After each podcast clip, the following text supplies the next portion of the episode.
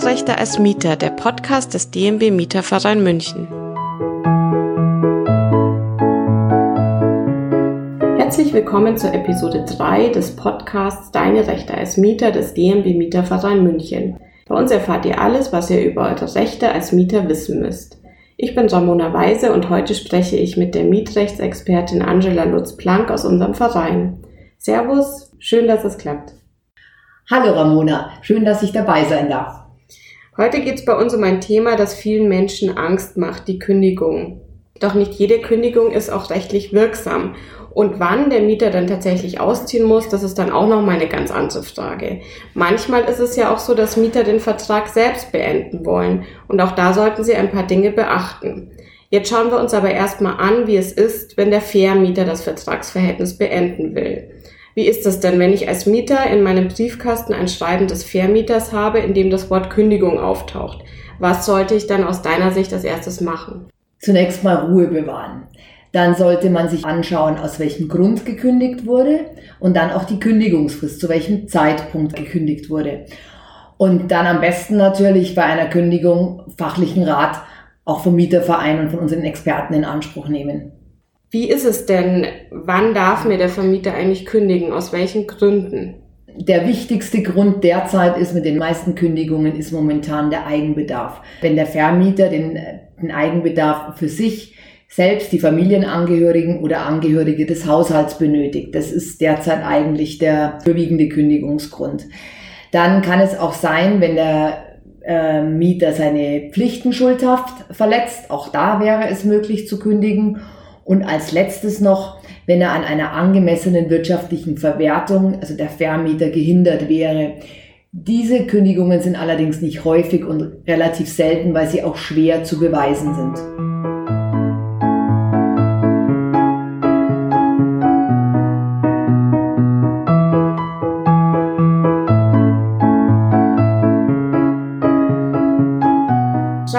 Erstmal den Fall an, dass ich meine vertraglichen Pflichten als Mieter verletze. Wie kann das überhaupt passieren? Ja, da ist zunächst mal, wenn man ständig und permanent gegen die Hausordnung verstößt, als Beispiel. Dann, wenn ich die Wohnung untervermiete, ohne eine Genehmigung des Vermieters zu haben. Das ist ein weiterer Fall. Dann selbstverständlich auch, wenn ich meine Miete immer unpünktlich zahle und dann immer wieder in Verzug komme. Ich bezahle zwar, aber immer wieder zu spät.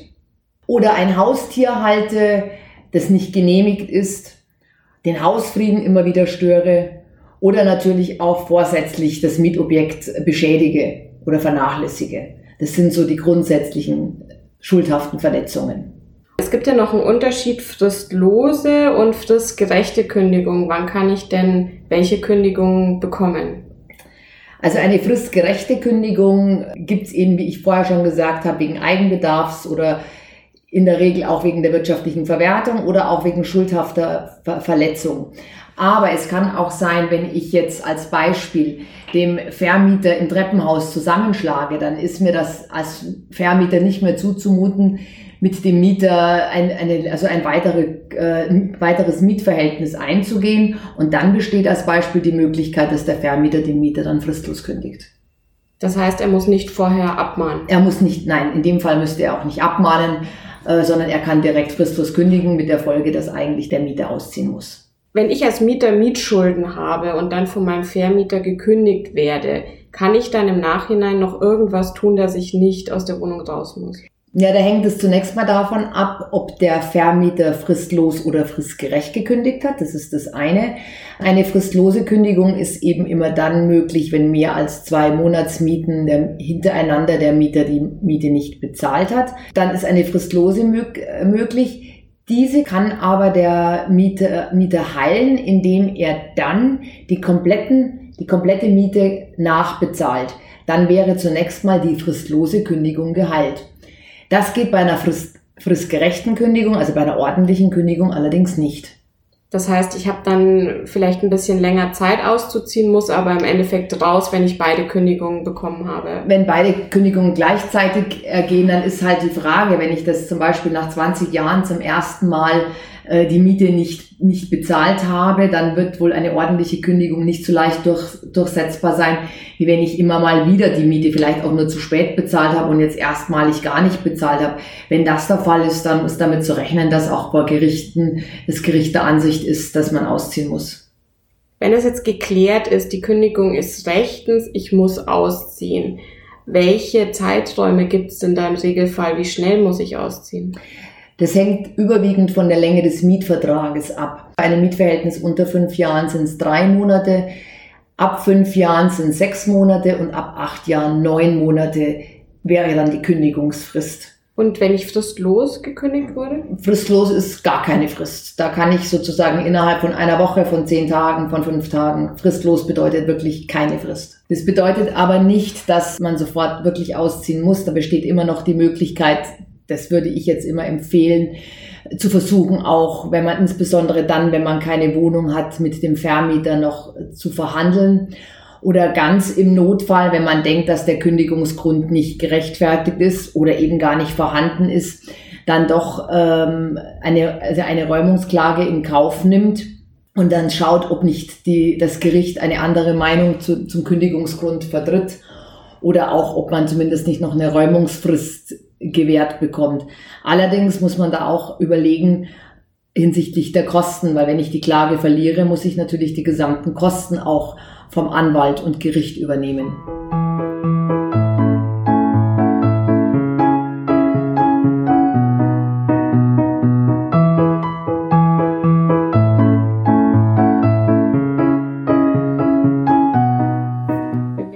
Thema Gericht sind. Zurzeit ist es so, dass ja auch viele Eigenbedarfskündigungen vor Gericht landen.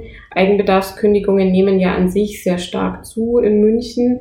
Was würdest du sagen, müssen Mieter bei dieser Art von Kündigung beachten?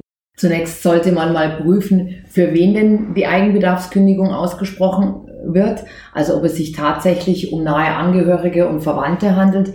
Eventuell kann es auch mal eine Pflegekraft sein, aber da würde ich auch den Rechtsrat äh, von Experten in Anspruch nehmen oder auch mich beraten lassen diesbezüglich. Dann sollte auch ähm, auf das Widerspruchsrecht hingewiesen worden sein seitens des Vermieters. Auch das ist eine weitere Formalie, ist da nicht darauf hingewiesen worden. Ähm, hat man länger Zeit, Widerspruch gegen die Kündigung einzulegen? Widerspruch zum Beispiel wegen sozialer Härte Wobei auch das, muss man sagen, sehr schwierig ist vor Gericht durchzusetzen. Wenn ich jetzt in meiner Wohnung noch wohne, habe eine Eigenbedarfskündigung bekommen als Mieter und sehe dann, der Vermieter sagt, sein Sohn will zum Beispiel einziehen und dann sehe ich, die Wohnung wird aber auf einem Immobilienportal schon wieder angeboten zur Miete. Was kann ich dann machen? Dann würde ich mir auf alle Fälle den Beweis zunächst mal sichern, indem ich entweder einen Screenshot oder ähnliches davon, davon mache sollte sich darauf weiterhin der Vermieter darauf berufen, dass die, also, oder dass die Wohnung zum Eigenbedarf benötigt wird, wird einem ja wahrscheinlich gar nichts anderes übrig bleiben, als zunächst mal auszuziehen. Aber dann muss man sich natürlich, sollte man schauen, ob tatsächlich derjenige, für den es bestimmt war, der in die Wohnung eingezogen ist oder diejenige, ist das nicht der Fall, dann habe ich die Möglichkeit, auch Schadenersatz wegen sogenannten vorgetäuschten Eigenbedarfs vom Vermieter zu verlangen. Wobei das auch nicht einfach ist, weil der Beweis tatsächlich, den Beweis tatsächlich zu führen, muss der Mieter und das ist oft ganz schön schwierig.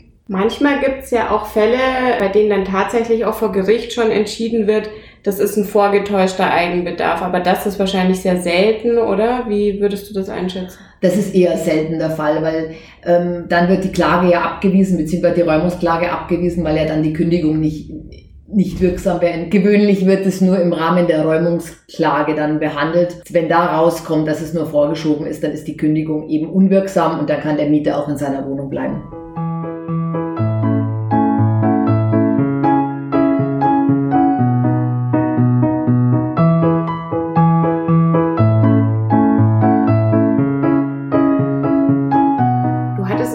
Vorher schon mal erwähnt. Eine weitere Form ist ja die Kündigung wegen mangelnder wirtschaftlicher Verwertung. Was verbirgt sich denn dahinter? Ja, das bedeutet eigentlich, dass der Vermieter durch die Fortsetzung des Mietverhältnisses an einer angemessenen wirtschaftlichen Verwertung des Grundstücks gehindert ist und dadurch erhebliche Nachteile erleidet. Also das ist zunächst mal der Gesetzestext. Ähm, einfach ausgedrückt als Beispiel, er müsste in das Haus eine, sage ich mal, drei Millionen in Instandsetzung investieren, damit es wieder einigermaßen saniert werden könnte.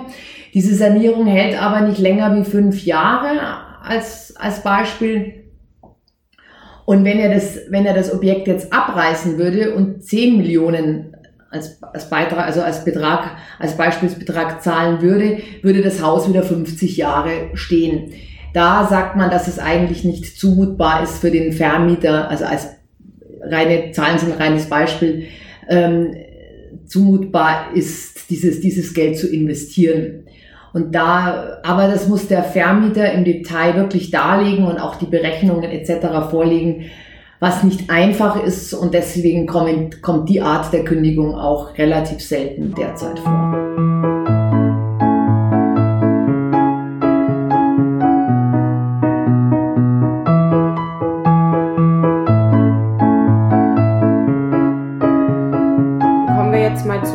Anderen Seite, es kann ja auch mal sein, dass ein Mieter seine Wohnung kündigen will. An was muss ich mich als Mieter denn dann halten, jetzt in Sachen Fristen und so weiter? Also grundsätzlich ist, also muss ich zunächst mal im Mietvertrag schauen. Das ist das Erste. Könnte ja auch theoretisch sein, dass ich nach, dass ich zum Beispiel einen befristeten Mietvertrag habe. Dann ist es nicht so einfach, aus dem Mietvertrag rauszukommen. Aber ich sage mal, 90 Prozent der Fälle sind unbefristete Mietver äh, Mietverträge. Da hat der Mieter dann eine Frist von drei Monaten zu wahren und er muss die Kündigung schriftlich dem Vermieter zustellen und diese muss auch immer bis zum dritten Werktag eingegangen sein des jeweiligen Monats, dass es noch zählt.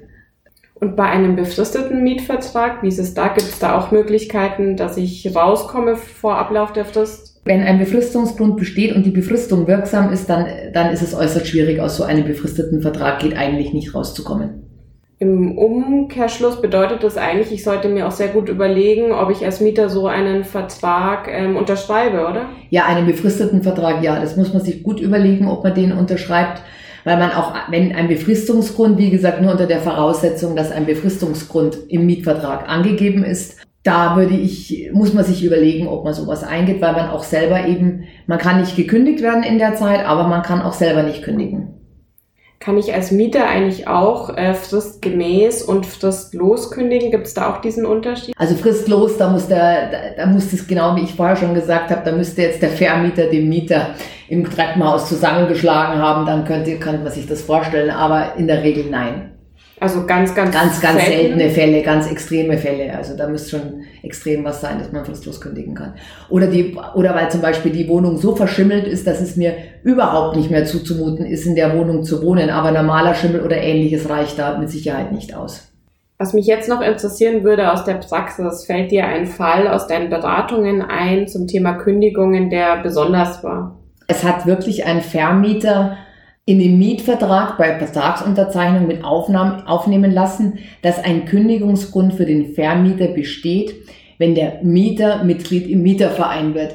Das geht natürlich gar nicht, aber es war wirklich im Vertrag gestanden. Und so, wenn er jetzt deswegen gekündigt hätte, dann wäre das natürlich nicht durchgegangen. Nein, die Kündigung ist unwirksam, das geht nicht durch. Dann danke ich dir und dann bis zum nächsten Mal. Danke, bis zum nächsten Mal.